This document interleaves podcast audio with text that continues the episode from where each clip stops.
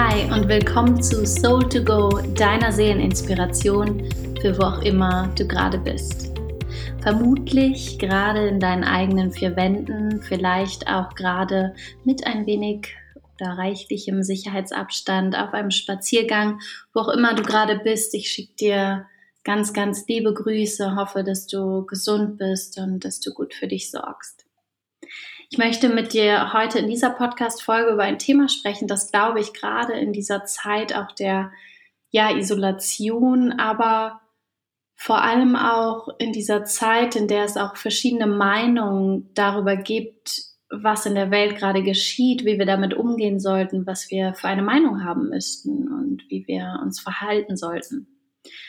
Und zwar ist das beides etwas, was irgendwie zusammenhängt, finde ich. Und zwar einmal die Beziehungsthemen, denen du vielleicht begegnest, weil du mit deinem Partner oder Freunden oder Familie oder auch einfach Bekannten auf engem Raum nun zusammen bist in einer Wohnung.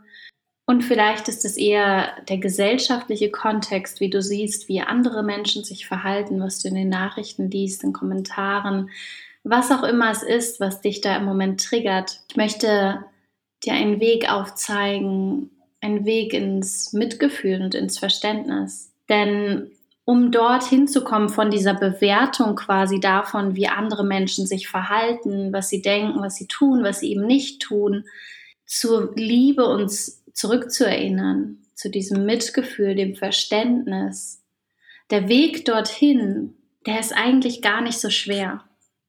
Und er kann so viel verändern, weil er wieder Verbindung schafft, wogegen die Bewertung für eine Trennung sorgt. Sie, sie schiebt uns voneinander weg. Und zwar geht es eigentlich nur darum, dass wir uns immer wieder entscheiden, ein kleines bisschen neugieriger zu sein, als dass es uns wichtig ist, Recht zu haben, als dass uns wichtig ist, unsere Werte, unsere Meinung zu vertreten und dass der andere sie versteht und ebenso sieht und unterstützt. Ein kleines bisschen neugieriger zu sein darüber, was in dem anderen gerade vorgeht wieso der andere gerade so denkt oder fühlt oder handelt, wie er es eben gerade tut.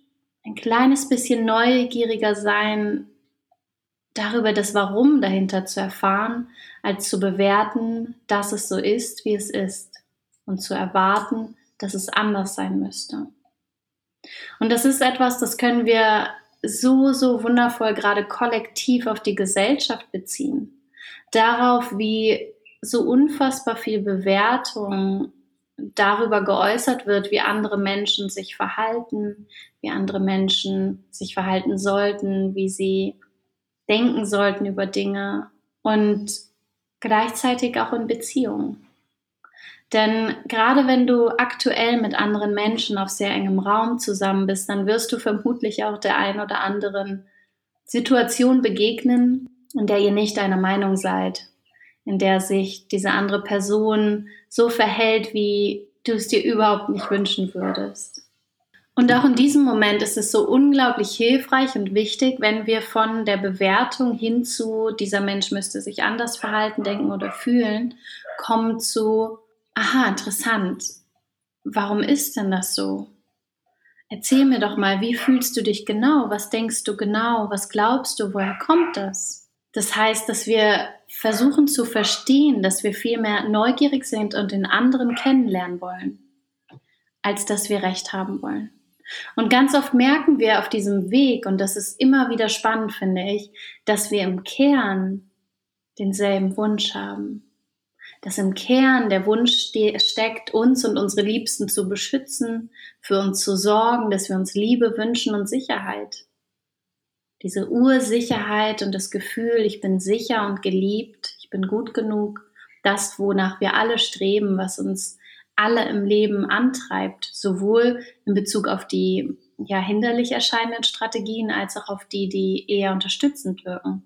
Aber das ist das, was uns alle antreibt für das, was wir tun und was wir nicht tun. Und das heißt, wenn du merkst, dass dein Partner oder deine Mutter oder deine Freundin, mit denen du zusammen wohnst, dass sie sich gerade anders verhalten, anders denken, fühlen und so weiter, wie du es gern hättest, dann stell Fragen. Zeige weniger mit dem Finger auf sie und versuche viel weniger, sie davon zu überzeugen, was in dir vorgeht und dass sie dich verstehen müssen. Und versuche viel mehr selbst zu verstehen. Versuche an den Kern zu kommen, ihn zu verstehen, diesen Menschen wirklich in seinem in seinen Bedürfnissen zu sehen, in seiner Sehnsucht, in dem, was ihn oder sie antreibt. Denn das ist das, was uns wieder näher bringt. Und egal, wer da vor dir steht, egal, egal wie sie handeln, egal wie sie gerade denken, du kannst dir sicher sein, dass sie alle dieses innere verletzte Kind in sich tragen. Diese, dieses Kind, das erfahren hat, wie es sich anfühlt, nicht sicher zu sein, nicht geliebt zu werden und dass sich Strategien angeeignet hat, um zu lernen, sich sicher zu fühlen in dieser Welt, um gut für sich zu sorgen, auch wenn das erst einmal destruktiv erscheint. Und wann immer wir das Gefühl haben, wir sind bedroht darin durch die Meinung oder die Taten des anderen, dann kommt oft auch dieses innere Kind auch tatsächlich auf so eine innere Kindsart und Weise, wird irgendwie trotzig oder wütend oder was auch immer. Oder zeigt auf andere Art und Weise, dass ihm gerade etwas überhaupt nicht passt. Stell dir vor, wann immer so ein Mensch vor dir steht, dass er seine eigene Geschichte hat, dass dieser Mensch, egal ob du ihn kennst oder nicht, egal wie ätzend er dir erscheint, egal wie abwegig seine Meinungen und Taten für dich sind, dass jeder von diesen Menschen eine Geschichte mit sich bringt. Nicht nur diese Person selbst, sondern auch ihre Ahnenreihe. Da steckt ganz, ganz viel dahinter, ganz, ganz viel Gepäck. Und kein Mensch handelt ohne Grund so wie er handelt, sondern wir alle versuchen Schmerz zu vermeiden und uns sicher zu fühlen. Wir haben eben nur unterschiedliche Strategien gelernt und uns angeeignet. Wir hatten unterschiedliche Vorbilder. Und das ist die große Herausforderung, wenn wir uns dann später im Leben begegnen, dass wir gemeinsam lernen dürfen, wo Wunden sind, nämlich immer dann, wenn wir besonders stark emotional reagieren und genau dann hinsehen dürfen und dadurch heilen dürfen, was damals unterdrückt wurde, als dieses Trauma geschehen ist. Und mit Trauma meine ich immer gar nicht irgendwas Großes, irgendwas Dramatisches, sondern es können in Anführungszeichen kleine Dinge sein, die geschehen sind, an die die heutigen Situationen uns aber erinnern. Denn all das, was uns heute emotional so richtig aufwühlt, das hat nichts mit dem Heute zu tun das ist immer auch eine Projektion und in der Basis eigentlich vor allem eine Projektion. Eigentlich machen wir im Leben nichts anderes als in den ersten Jahren quasi unsere Festplatte beschreiben und dann reinszenieren und projizieren wir, um immer mehr wieder zu integrieren und zu unserer Natur zurückzukehren und wachsen eben daran. Aber was ich damit sagen will, ist vor allem egal, wo du einen Widerstand spürst gegen das, was andere machen, denken, sagen oder tun oder eben nicht machen, denken, sagen und tun, wann immer du einen Widerstand dagegen spürst und Erwartungen in dir spürst, starke emotionale Regungen spürst, erinnere dich daran, dass du, wenn du magst, dass du immer die Wahl hast, ein bisschen neugieriger zu sein, als dass es dir wichtig ist, verstanden zu werden und recht zu haben als dass dir wichtig ist, dass der andere Mensch die gleiche Meinung hat wie du. Sei ein kleines Stückchen mehr neugierig und stell Fragen. Und schau hinter die Fassade, egal wie hart und egal wie dreckig sie zu sein scheint. Also ich denke gerade an eine tatsächliche Fassade, deswegen sage ich dreckig. Egal wie, ja, egal wie trüb sie zu sein scheint. Möge dir das Mitgefühl es wert sein, dass du loslässt von der Idee, Recht haben zu müssen und dich dafür öffnest zu verstehen.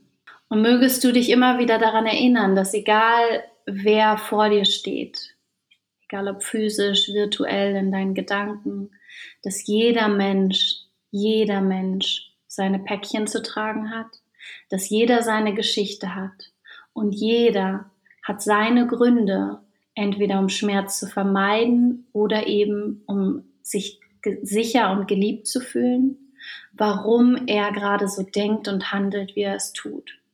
Und wenn wir das lernen, wenn wir das in der Tiefe verstehen, dann können wir wieder viel mehr zusammenhalten, dann reichen wir uns die Hände, dann bewerten wir nicht, wer mehr vegan ist, wer mehr ökologisch korrekt lebt, wer, ähm, wer gerade am meisten sich in Quarantäne begibt, wer am friedlichsten mit anderen Menschen umgeht, wer was auch immer. Dann brauchen wir diese ganzen Dinge nicht mehr zu bewerten, nicht mehr abzuwerten, uns immer wieder drüber zu stellen, sondern wir können den anderen Menschen mit Mitgefühl und auf Augenhöhe begegnen, und können trotzdem unsere Meinung behalten und für unsere Meinung einstehen.